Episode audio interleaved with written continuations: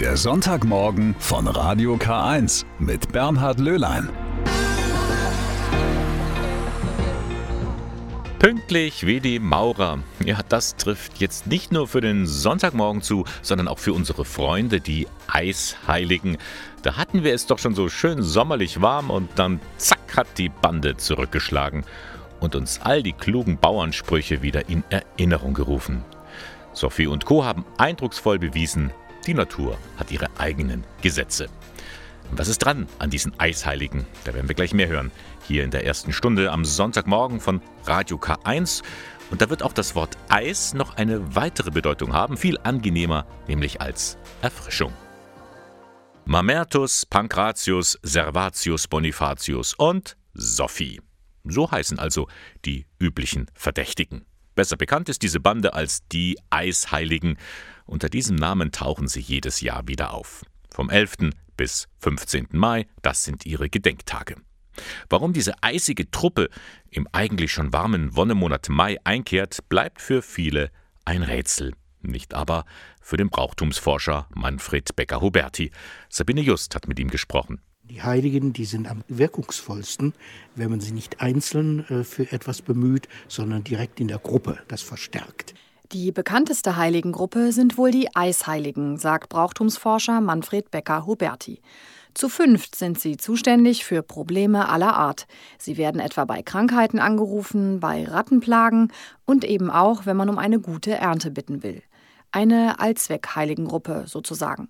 Das sind die Eisheiligen auf jeden Fall, die nämlich an bestimmten Tagen hintereinander weg gefeiert werden. Am 11. Mai Mamertus, am 12. Mai Pankratius, am 13. Mai Servatius, am 14. Mai Bonifatius und in Süddeutschland rechnet auch noch eine Frau dazu, sozusagen eine Quotenheilige, die Sophia am 15.05. Drei der Heiligen waren frühchristliche Märtyrer, zwei waren Bischöfe. Wie aber kommen die Eisheiligen, deren Gedenktage allesamt im doch eigentlich schon recht warmen Mai liegen, zu ihrem Namen? Eisheilige heißen sie, weil sie noch einmal eisige Temperaturen bringen, mitten im Mai. Und das ist der Hinweis darauf, dass sich diese Wetterlage, das Azorenhoch, verschiebt in dieser Zeit noch einmal. Und diese Erfahrung ist eine, die sogar nachprüfbar ist. Man kann nämlich Untersuchungen anstellen und kommt dann auf eine Zahl von etwa 63 Prozent Wahrscheinlichkeit, dass das in jedem Jahr so oder so ähnlich eintritt. Und deswegen heißt es, pflanze nie vor der kalten Sophie oder vor Nachtfrost du nie sicher bist, bis Sophie vorüber ist. Diese Bauernregeln sind relativ alt, die stammen aus dem 15., 16. Jahrhundert und haben, weil sie wahr sind, sich bis in die Gegenwart erhalten. Heute richten sich die Bauern und Kleingärtner allerdings zusätzlich nach der Wettervorhersage. Übrigens kann es auch im Juni noch einmal empfindlich kalt werden. Diese Wetterphase ist dann nach denjenigen benannt, die am meisten darunter leiden. Diese Schafskälte ist dann nicht nach den Heiligen benannt, sondern eben, das ist die Zeit nach der Schafsschur. Und da muss man ein bisschen aufpassen, dass man den armen Tierchen den Pelzmantel nicht zu früh abnimmt. So ist das also mit den Eisheiligen. Übrigens, langjährige Wetterbeobachtungen haben gezeigt, dass ein Temperatursturz häufig erst um den 20. Mai auftritt. Was ist des Rätsels Lösung? Die findet sich in der Geschichte unseres Kalendersystems. 1582 hat Papst Gregor VIII. eine Kalenderreform veranlasst. Der Tag der kalten Sophie, also gestern, der 15. Mai, der lag vor der Reform auf dem Tag, der heute dem 22. Mai entspricht. Also genau genommen ist daher mit den richtigen Auswirkungen der Eisheiligen erst in einigen Tagen zu rechnen. Also ziehen Sie sich warm an. Vergangenen Donnerstag, da war ja wieder Christi Himmelfahrt, auch bekannt als Vatertag. Und da ziehen normalerweise, wenn nicht gerade Corona ist, die Väter mit einem Bollerwagen voller Bier durch die Lande und besaufen sich. Soweit das Klischee. Aber Männer, das wissen wir ja alle, sind auch ganz empfindsame Seelen. Und sie leiden mitunter genauso wie die Frauen nach einer Trennung oder Scheidung. Da sind es nicht nur die schlimmen Täter, sondern ebenso auch Opfer und Verlierer. Bei Hilfsangeboten für betroffene Männer sieht es aber eher schlecht aus. Familientherapeut Christian Zech hat auf Anregung der Gleichstellungsstelle vor eineinhalb Jahren in Ingolstadt die Selbsthilfegruppe Männer in Trennung ins Leben gerufen. Er betreut diese Gruppe professionell. Melanie Arzenheimer hat mit ihm darüber gesprochen. Also in der Gruppe, glaube ich, ist ein großes Problem, dass es den Männern einfach erstmal schlecht geht. Dass sie einfach sagen, hey, es ist gerade einfach nur Trauerwüste, Verzweiflung. Ich habe doch alles getan. Zum Teil sind es einfach Männer, die sagen, ich habe gerade doch das Außen bedient, Haus, wir haben das aufgebaut und so weiter, haben die Kinder großgekriegt, was ist denn das los? Das kann doch nicht sein. Momentan sind es eher ältere Männer, sage ich mal so 50 plus und dann sind häufig Thema Kinder. Wenn es um die Kinder geht, sieht Christian Zech die Männer beim Jugendamt und vor Familiengerichten durchaus benachteiligt. Hier herrsche scheinbar immer noch das Grunddenken vor, dass das Kind zur Mutter gehöre. Anstelle einer Definition von Vater und Mutter würde er sich eine Definition als Menschen wünschen. Stelle man sich einen Menschen vor, der eine gute Beziehung zum Kind hat, der eine, und sei es nur eine enge Beziehung zum Kind haben möchte, und es wird ihm nicht erlaubt. Schwierig. Und dann erwischt es gerade die, die es eigentlich in Anführungszeichen richtig partnerschaftlich gerne machen würden. Alte Rollenbilder halten sich hartnäckig. Das starke Geschlecht muss stark sein, das gilt laut Christian Zech vor allem immer noch in den höheren Altersschichten. Zuzugeben, dass es einem nicht gut geht oder dass man zum Beispiel in der Partnerschaft gescheitert ist, ist keine Option. Und die anderen, da geht Mann oft leider auch von sich aus. Also die Männer erwarten es von dem Umfeld, dass es kein Verständnis hat und sind dann eher überrascht, wenn dann der Arbeitskollege sagt, du, brauchen wir nicht reden, kenne ich. Wie, du bist auch getrennt. Ja, du, war totale Hölle, jetzt geht's mir wieder gut.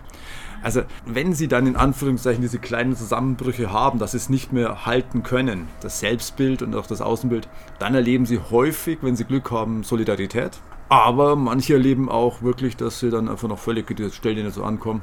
Sei froh, dass du alte los bist. Dem Sozialpädagogen und Familientherapeuten ist es wichtig, dass man in der Gruppe schon mal über eine einzelne Ex-Partnerin schimpfen darf.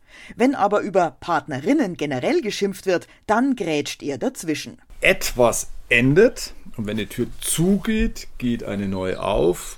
Das Problem ist nur, ich kann was Gutes daraus lernen oder ich kann was Schlechtes daraus lernen. Der Sinn der Gruppe sein, soll sein, A, die Männer aufzufangen und was Positives daraus zu lernen, damit sie das nicht wiederholen müssen oder sogar noch irgendwie einen Hass auf Frauen entwickeln, was man, wenn es nicht begleitet ist, aus einer akuten Verletzung schon auch durchaus kann. Trauer, Verzweiflung, Wut. Die Gefühle, die eine Trennung verursacht, sind vielfältig. In der Selbsthilfegruppe geht es darum, Erfahrungen auszutauschen und sich gegenseitig zu unterstützen. Und es tut häufig gut, also gerade auch so in Trennungssituationen, man merkt, es geht, ging anderen auch mal richtig beschissen, und zu 50 Prozent sagen die Männer, der richtige Gewinn ist zu sehen, es geht irgendwann wieder rum. Die Gruppe Männer in Trennung ist offen für Männer in jeder Trennungssituation, auch wenn sie um ihre Beziehung kämpfen oder sie selbst schon beendet haben. Informationen zur Gruppe finden Sie online unter www.rundummensch.de. Keine Frage, Corona hat ganz überwiegend Leid und Nachteile gebracht, da gibt es nichts zu beschönigen. Aber in manchen Bereichen hat diese Pandemie dann doch etwas angestoßen, zum Beispiel bei der Villa Johannes in Ingolstadt. Das ist ein Treffpunkt der Caritas Kreisstelle für Sucht und psychisch kranke Menschen. Auf die Idee einer Mitarbeiterin hin startete man die Initiative Lebensmittelrettung, erzählt Leiterin Silvia Kopp. Lebensmittelrettung bedeutet, man holt Lebensmittel bei Supermärkten ab, die an diesem Tag eigentlich vorgesehen wären zum Wegwerfen. Und es geht eigentlich darum, dass diese Lebensmittel kurz vor Ablauf sind oder eben an diesem Tag ablaufen. Und wenn die nicht tagesaktuell abgeholt werden, dann landen die im Müll, sind aber von ihrer Qualität her noch sehr hochwertig und gute Lebensmittel. Mit Beginn der Pandemie war dem Team der Villa Johannes klar, wir müssen den Betrieb umstrukturieren tägliche Essensausgabe für rund 30 Leute auf einen Schlag, das geht natürlich nicht mehr. Jetzt wird nur noch dreimal die Woche für einen kleineren Kreis gekocht. An den beiden anderen Tagen können die Lebensmittel abgeholt werden. Wir kriegen mittlerweile nicht nur Lebensmittel, wir kriegen auch andere Waren aus den Supermärkten. Manchmal ist auch Kleidung dabei oder es sind Kosmetikartikel dabei. Da ist natürlich auch eine Warenpalette dabei, die unsere Besucher häufig sich finanziell nicht leisten können. Einer der Abholer ist der 51-jährige Albert M. Seit zweieinhalb Jahren kommt er regelmäßig zu dem Treffpunkt. Äpfel zum Beispiel esse ich ganz gerne, aber auch so Gemüse, Obst nehme ich mit, wenn es gibt. Normalerweise verdient er sich mit einer Beschäftigung einen kleinen Zuverdienst. Der ist nun wegen Corona weggefallen. Die Lebensmittelrettung hilft ihm, über die Runden zu kommen. Weil sonst Ende Monats wird es knapp ohne Ende mit Geld jetzt her. Und ich finde es gut, dass es sowas gibt hier. Ein weiterer Vorteil des Projekts, er ist mittlerweile selbst zu einer arbeitstherapeutischen Maßnahme geworden. Mit dem Fahrdienst der Villa Johannes holen Besucherinnen und Besucher die Waren persönlich bei den Supermärkten ab, wie auch die 56-jährige Judith S. Ich sortiere das Obst erst einmal raus zu den verfaulten Sachen und dann räume ich das ganz schön in die Regale rein. Dann kommen die Leute und geben die Leute das Essen und die freuen sich sehr, sehr, wenn sie was Essen bekommen und wir müssen das Essen nicht wegschmeißen. Seit März letzten Jahres wurden so rund um die 1,5 Tonnen Lebensmittel gerettet. Darum soll das Projekt jetzt auch weitergehen. Denn es hilft auf vielen Ebenen, sagt Silvia Kopp von der Villa Johannes. Ich sage immer ein bisschen provokativ, wir essen Müll und haben Freude daran. Das sind Lebensmittel, wenn wir die nicht abgeholt hätten, dann wären die heute im Container gelandet. Das ist einfach das, was auch Freude macht, dass man das Gefühl hat, man hat ein Lebensmittel wertgeschätzt. Und es ist nicht verdorben, es ist gut zu konsumieren. Und äh, das ist einfach auch ein schöner Aspekt. Von den Eisheiligen war heute schon die Rede. Die haben wir Gott sei Dank hinter uns gelassen. Es wird hoffentlich bald wärmer und dann wäre doch Zeit für einen Eistee. Den kann man auch selber machen. Normalerweise müsste man dazu den mit kochend heißem Wasser übergießen und dann kalt werden lassen. Es geht aber auch anders. Nämlich den Tee gleich mit kaltem Wasser aufgießen. Das hat durchaus Vorteile, meint die Ernährungsberaterin Ute Töllner. Also prinzipiell muss man sagen, dass das Kaltaufgießen natürlich äh, ziemlich praktisch ist. Also ich brauche da nicht erst Wasser zum Kochen zu bringen und wenn ich es dann kalt trinken will, auch noch ähm, aufwendig abkühlen. Des Weiteren gibt es wohl auch ganz verschiedene Geschmacksnuancen, die durch das Kaltaufbrühen dadurch entstehen. Das muss man wirklich auch ein bisschen ausprobieren. Und mehrere Aromen kommen dann besser zur Geltung. Allerdings eignet sich nicht jede Teesorte dafür. Kräuter- und Früchtetees sollte man unbedingt mit kochendem Wasser überbrühen und mindestens fünf Minuten ziehen lassen. Nur so werden vorhandene Keime abgetötet. Es gibt allerdings auf dem Markt schon auch mittlerweile verschiedene Produkte, die explizit für das Kaltaufgießen angeboten werden. Die sind dann Heißwasserdampf behandelt und daher können diese dann tatsächlich auch mit kaltem Wasser aufgegossen und nach fünf bis sieben Minuten Ziehzeit auch genossen werden. Grüner, schwarzer, Oolong oder weißer Tee. Die eignen sich in jedem Fall für einen Aufguss mit kaltem Wasser. Ein bisschen kennt man das ja schon von einem anderen Modegetränk, dem Cold Brew Coffee. Töllner hingegen empfiehlt kalten Tee statt kalten Kaffee. Der kalte Kaffee ist ein Stück weit wesentlich anregender, hat ja mehr dieses Koffein und bei den Teesorten kann ich einfach ein Stück weit mehr das mir aussuchen, ob ich jetzt eher in eine Früchte- oder eine Kräuterrichtung gehen möchte und damit auch nicht diese anregenden Wirkstoffe mit drin habe, sondern vielleicht nur die Geschmacksnuancen. Das Ganze schmeckt nicht nur besser, es ist auch viel gesünder als so manches Kaltgetränk im Sommer. Gesünder sind die Sachen auf jeden Fall, weil da kein Zucker zugesetzt wird. Oder den Zucker, den ich zusetze, den dosiere ich ja im Prinzip dann selber. Sagt Ute Töllner vom Verbraucherservice Bayern, eine Einrichtung des katholischen Deutschen Frauenbundes. Ein Meer von bunten Schals, von betenden und singenden Besucherinnen und Besuchern, das gab es auf dem Ökumenischen Kirchentag diesmal nicht. Und doch war das Gebetstreffen etwas Besonderes. Es war schließlich der erste digitale Kirchentag überhaupt. Eine Bilanz so kurz vor Ende des Kirchentags von Gabriele Höfling. Ich habe heute mal im Programm so ein bisschen hin und her gescrollt. Es gibt unheimlich viel Interessantes, aber es fehlt einem natürlich die Gemeinschaft, ja, das Erlebnis, was normalerweise eigentlich einen Kirchentag ausmacht. Es ist schon halt anders, aber das spricht natürlich für diese Zeit im Moment, ja. So wie Besucherin Heidrun Brücher groß haben es wohl viele empfunden. Wegen Corona fand der dritte ökumenische Kirchentag weitgehend digital statt. Wie sonst eintauchen in ein Meer von Menschen mit Kirchentagsschals, das war unmöglich. Schon eine andere Stimmung als sonst findet auch Promi-Arzt und TV-Moderator Eckhard von Hirschhausen. Man muss sonst bei Kirchentagen ja sehr früh aufstehen, aus der Gemeinschaftsunterkunft sich auf den Weg machen und dann hat man manchmal Pech, dann steht man auch noch vor einer überfüllten Halle und kommt nicht rein.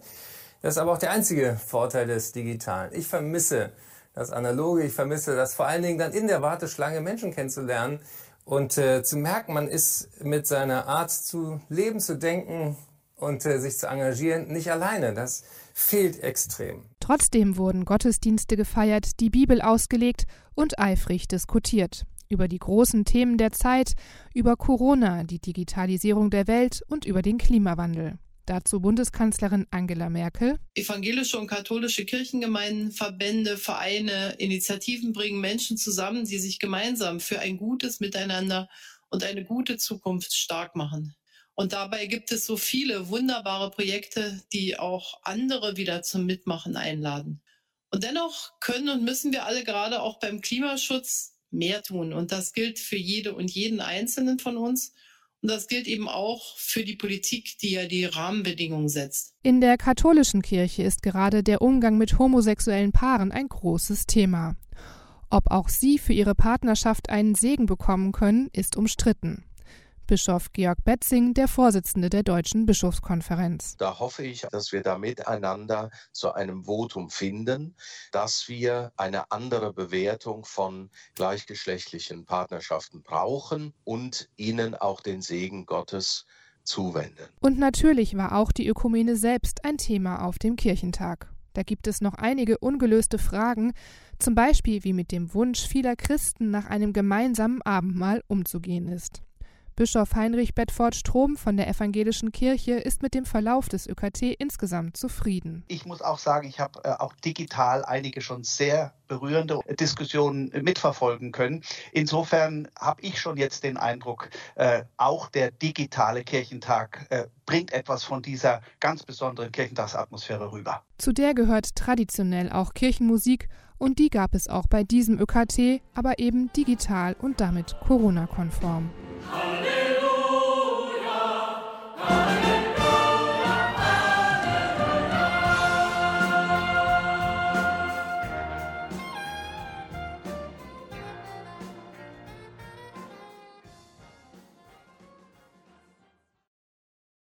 Der ÖKT, er konnte also diesmal leider nur digital stattfinden.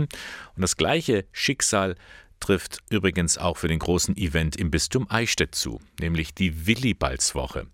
Normalerweise pilgern da Menschen aus allen Ecken der Diözese nach Eichstätt an das Grab des heiligen Willibald, dem Gründer der Diözese. Doch anders als in den vergangenen Jahren wird diese Willibaldswoche diesmal nicht mit Großveranstaltungen in Eichstätt gefeiert, sondern Anfang Juli dezentral in den acht Dekanaten des Bistums.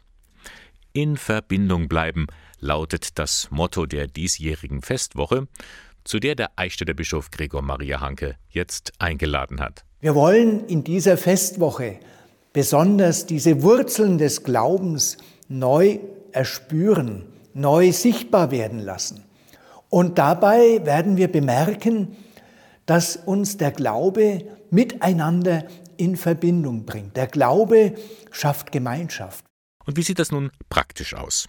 Vom 2. Juli bis zum 11. Juli finden im ganzen Bistumsgebiet Veranstaltungen und Gottesdienste statt. Und da werden derzeit viele Ideen zusammengetragen. Kleinere Gruppengottesdienste oder Wallfahrten. Ein Online-Ministrantentag steht auch auf dem Programm. Ebenso Kinder- und Jugendtreffs und nicht zu vergessen Live-Übertragungen direkt nach Hause. Von daher hat man aus der Not eine Tugend gemacht. Für manche und für manchen ist es eine gewisse Hürde, nach Eichstätt zu kommen zur Festwoche. Nun kommt die Festwoche einmal zu Ihnen und vielleicht finden Sie auch Geschmack daran, künftig an dieser Festwoche mitzumachen, miteinander in Verbindung zu treten und in Verbindung zu bleiben. Und wenn Sie mögen, Sie können dabei sein oder selbst sogar noch Ideen mit einbringen. Vieles ist noch offen für diese Festwoche. Alle Infos finden Sie unter willibaldswoche.de. Es gibt so Ereignisse, da vergisst man nie, wo man gerade war, was man gerade gemacht hat, als es passiert ist. So erging es mir vor 40 Jahren am 13. Mai 1981. Das war der Tag, an dem auf Papst Johannes Paul II. geschossen worden ist. Es klingt jetzt ein bisschen seltsam, aber ich weiß noch genau, was ich gemacht habe. Ich habe nämlich ein Fußballspiel live im Fernsehen gesehen. Es war das Endspiel des damaligen Pokal, der Pokalsieger, live aus Düsseldorf. Und mitten im Spiel kam eine Laufschrift auf dem Bildschirm. Es wurde auf Papst Johannes Paul II. geschossen und man sollte sich zum Gebet versammeln, zum Beispiel auf dem Marienplatz in München. 13. Mai 1981 war das. Da verübte der Türke Ali Akça auf dem Petersplatz sein Attentat auf Papst Johannes Paul II.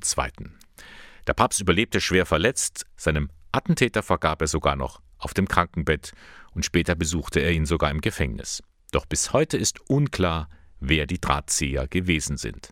Johannes Senk berichtet. Rom im Frühsommer 1981.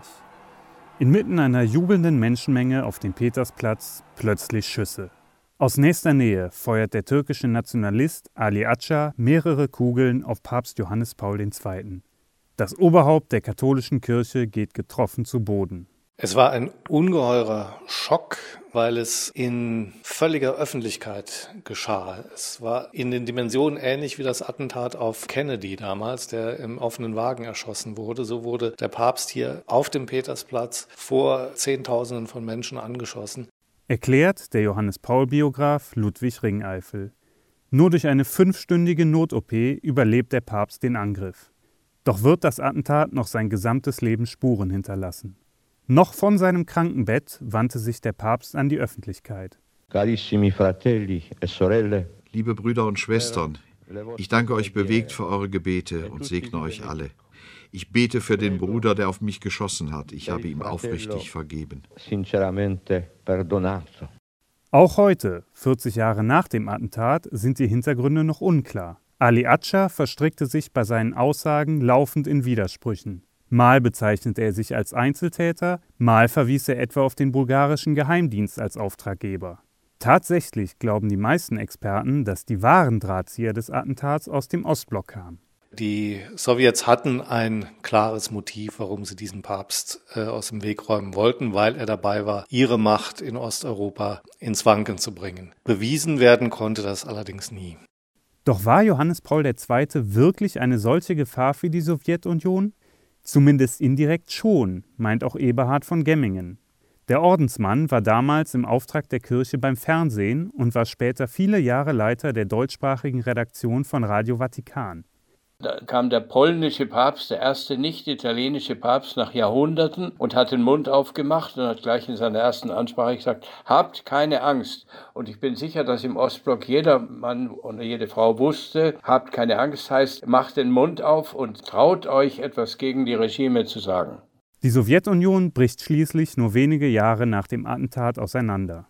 In Polen ist es vor allem der Gewerkschaftsbund Solidarność, der die Revolution voranbringt. Für dessen Erfolg spielen am Ende auch die Schüsse vom Petersplatz eine entscheidende Rolle. Nach diesem Attentat war diese Bewegung nicht mehr zu bremsen, weil sie sich sagten, man hat versucht, unseren geistlichen Führer, den Papst in Rom, umzubringen. Das ist gescheitert. Wer will uns jetzt noch aufhalten?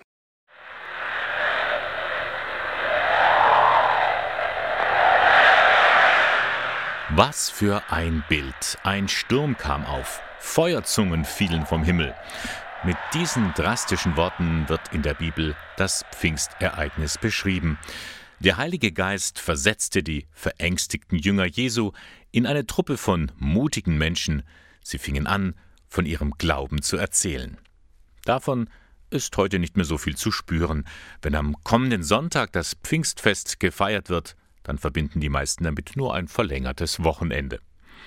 Eine Gruppe von jungen Leuten aus dem Bistum Eichstätt gibt sich damit aber nicht zufrieden. Sie möchten mit einem Pfingstfestival auf das Wirken des Heiligen Geistes heute aufmerksam machen, sagt der Schwabacher Kaplan Sebastian Stanschlik. Der Heilige Geist ist ja für das, was wir glauben, so die Kraft Gottes, die zu den Menschen kommt.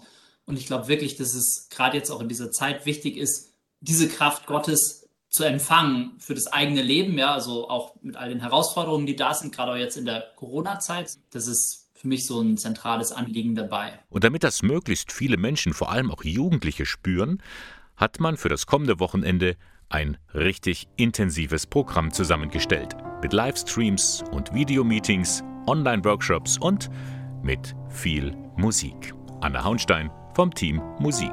Also wir haben ähm, zwei Lobpreisbands, das heißt viel deutschsprachiger Lobpreis, aber auch viel englischsprachiger Lobpreis. Und ich danke dir, dass du mich kennst und trotzdem liebst. Und dass du mich beim Namen hörst und mir vergibst. Hol dir Pfingsten nach Hause. Nochmal so etwas erleben wie die Jünger vor 2000 Jahren. Das ist möglich, meint Veronika Breu vom Gebetsteam. Ich glaube einfach, dass es total cool ist, dass wir da die Möglichkeit haben, einfach noch Jugendlichen, jungen Leuten zu zeigen, wie aktuell und wie wichtig der Glaube und die Beziehung zu Jesus Christus ist. Und ich glaube, das ist was, was wir versuchen bei dem Festival einfach auch rüberzubringen und weiterzugeben. Das alles klingt ziemlich anspruchsvoll, aber viele Jugendliche wollen tatsächlich mehr, mehr erfahren, mehr erleben.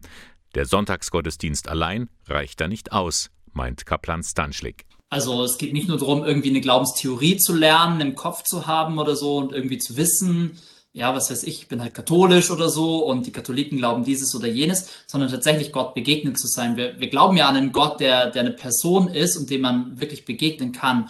Und da, wo das passiert, kriegt es eine ganz andere Dimension, weil da wird es was Persönliches, da wird es wirklich mein Glaube. Das Pfingstfestival will daher beides, den persönlichen Glauben stärken und Gemeinschaft schaffen. Tatsächlich sind im Rahmen des Festivals auch einige Veranstaltungen vor Ort, können also on location mitgefeiert werden.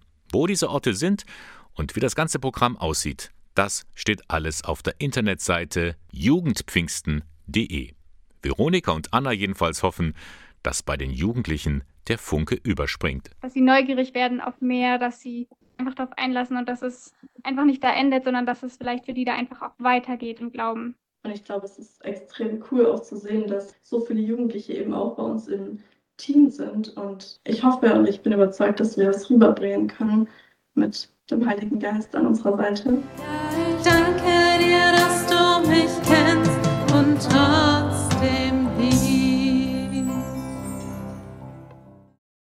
Nächsten Sonntag also feiern wir Pfingsten.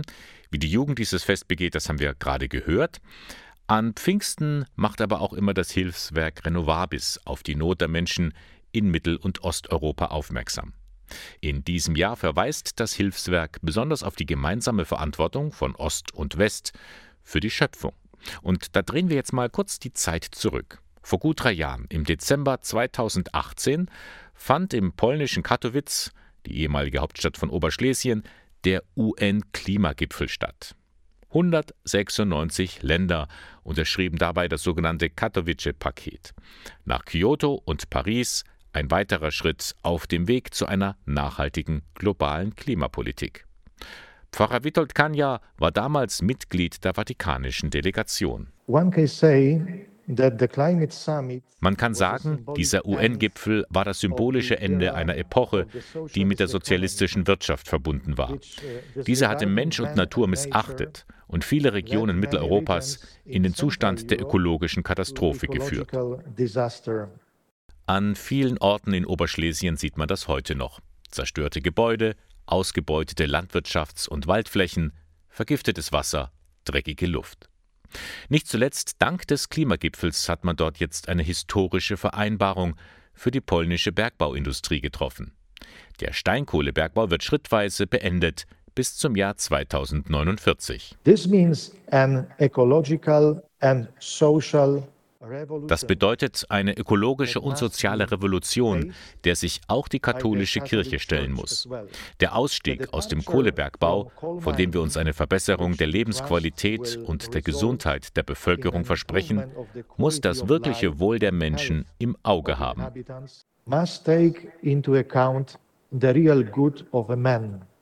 Heißt im Klartext, die Kirche muss dafür sorgen, dass diese tiefgreifende Veränderung von den Menschen vor Ort auch akzeptiert wird. Und da kommt nun Renovabis ins Spiel. Es fördert in Mittel- und Osteuropa vermehrt ökologische Projekte, aber auch Bildungsprojekte in Sachen Umwelt. Gerade unter der jungen Generation wächst hier ein neues Bewusstsein. Davon erzählt Nadja Schurko, eine 20-jährige Studentin aus der Ukraine. Vor drei Jahren Als ich gerade 17 Jahre war, habe ich mein erstes Öko-Projekt organisiert. Zuerst gab es einen Vortrag von einer Expertin, dann haben wir mit den Teilnehmerinnen und Teilnehmern gelernt, wie man Müll trennt und, und am Ende sogar ein Mehrwerkstofftasche für Obst und Gemüse genäht. Ein kleiner Schritt, aber er hat im Bereich der Schöpfungsbewahrung trotzdem was bewirkt. Mittlerweile organisiert Schurko auch Öko-Freizeitlager für Kinder aus Kinderheimen, um deren Umweltbewusstsein zu verbessern. Ein anderes Beispiel bei mir in der Westukraine ist ein sogenannter Laudator Si-Kreis. Also eine Gruppe, die sich regelmäßig trifft, um ihre Beziehung zu Gott als unserem Schöpfer und mit allen Mitgliedern, mit Geschöpfen und Teilen der Schöpfung zu vertiefen. Obwohl diese Initiative in meiner Stadt noch ziemlich jung ist, organisiert der Laudato Si-Kreis bereits ganz unterschiedliche Bildungsaktionen, aber genauso auch Park- und Landschaftssäuberungsaktionen. Es tut sich also etwas in Sachen Ökologie in den Staaten Mittel- und Osteuropas. Und Sie können diese Aufbrüche unterstützen. Am Pfingstsonntag. Da ist die Kollekte in allen katholischen Gottesdiensten in Deutschland für die Arbeit von Renovabis bestimmt. Sie hören den Sonntagmorgen von Radio K1 und ähm, die Bilder sind schrecklich, die wir in dieser Woche schon im Fernsehen gesehen haben. Die Raketen hüben wie drüben, Israel und Palästinenser bekriegen sich. Seit Tagen schon erschüttern Unruhen und Gewalt Israel. Der ungelöste Nahostkonflikt, er ist wieder aufgeflammt. Aber warum gerade jetzt? Und wie sehen die Christen im Heiligen Land die Lage?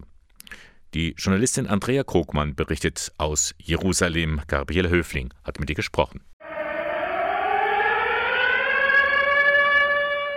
Raketenalarm über der Jerusalemer Altstadt, Angriffe aus dem Gazastreifen. Die Journalistin Andrea Krogmann lebt seit vielen Jahren in Jerusalem. Auch jetzt berichtet sie von dort. Ja, als Journalisten ist ja eine unserer Aufgaben eben auch hinzugehen und hinzusehen. Und wenn man dann ähm, an diesen Unruheherden ist, ähm, habe ich das so erlebt, dass es schon zwischen bedrückend und auch teilweise beängstigend ist. Also ähm, man muss halt aufpassen, dass man nicht zwischen die Fronten gerät. Der jahrzehntealte Konflikt zwischen Israelis und Palästinensern ist erneut aufgeflammt, pünktlich zum Ende des Ramadan, des Fastenmonats der Muslime. Die Unruhen konzentrieren sich auf bestimmte Gebiete in Jerusalem. Das sind vor allem ähm, Gebiete in und nahe der Altstadt. Also ein Beispiel das Damaskustor, wo die Spannungen, die in der Luft liegt, sehr, sehr stark greifbar sind. Den Platz davor hatte die israelische Polizei anders als sonst zu Beginn des Ramadan abgesperrt. So konnten die Gläubigen dort nicht nach Sonnenuntergang zusammen das Fasten brechen, und das war wohl der Anfang von Unzufriedenheit und Unruhen, analysiert Krugmann. Letztendlich geht es aber um einen viel tiefer liegenden Streit.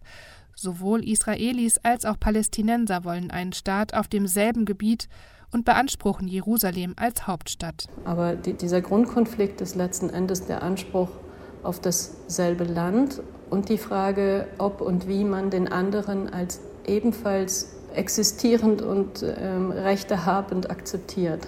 Die Christen spielen in der aktuellen Situation eher eine Nebenrolle, Sie versuchen zu vermitteln. Die Kirche ist schon eine Stimme, die sich hier einsetzt gegen Ungerechtigkeit, gegen Vereinnahmungstendenzen, die auch immer wieder die internationale Gemeinschaft sowie auch beide Konfliktparteien dazu aufrufen, diesen Konflikt zu überwinden. Die Eskalation der Gewalt im Heiligen Land ist die schwerste seit Jahren, beobachtet Andrea Krogmann. Das Ganze gibt ein Pulverfass, was schwer abzusehen ist. Ob sich das nochmal deeskalieren lässt und wie schnell, wird sich zeigen. Und jetzt habe ich gute Nachrichten für Sie. Das Eichstätter Domschatz- und Diözesanmuseum, es hat wieder geöffnet. Möglich ist dies, weil die Corona-Inzidenz im Landkreis Eichstätt derzeit stabil unter 100 gesunken ist. Und da gibt es eine ganze Menge zu sehen. Neben der Dauerausstellung auch die Sonderausstellung Wandel, Wandlung. Unter diesem Thema hatte die Diözese Eichstätt zu einem Kunstwettbewerb eingeladen. Bisher konnte man die Werke noch gar nicht im Original sehen, jetzt ist das möglich und da ist man natürlich auch gespannt auf den ersten Preis. Gewonnen hat die Bildhauerin und Kunstpädagogin Andrea Lekte. Daniela Olivares hat mit ihr gesprochen. Andrea Legte, Sie haben gewonnen. Erstmal herzlichen Glückwunsch. Wie fühlen Sie sich denn? Ich freue mich natürlich, aber ich bin auch völlig überrascht, weil ich tatsächlich dachte oder ich habe befürchtet, dass der Auslober, also die Diözese, das Thema doch sehr eng auf die Wandlung bezieht. Äh, umso mehr freut es mich, dass die Jury ähm, erkannt hat, dass meine vielleicht doch im ersten Moment hier sehr fremd wirkenden Affen äh, ganz wesentlich mit dem Thema Wandel zu tun haben. Ihre Affen, man sieht, sie sind lebensgroß. Wie sind sie denn entstanden? Ich habe ein ähm, ganz einfaches Grundgerüst aus Edelstahl gemacht, geschweißt und dann bin ich mit Maschendraht äh, drüber gegangen und habe dann mit ganz einfachem Pappmaché, also Zeitungspapier und Kleister, die Form modelliert und wie das trocken war, anschließend die Rinde draufgeklebt.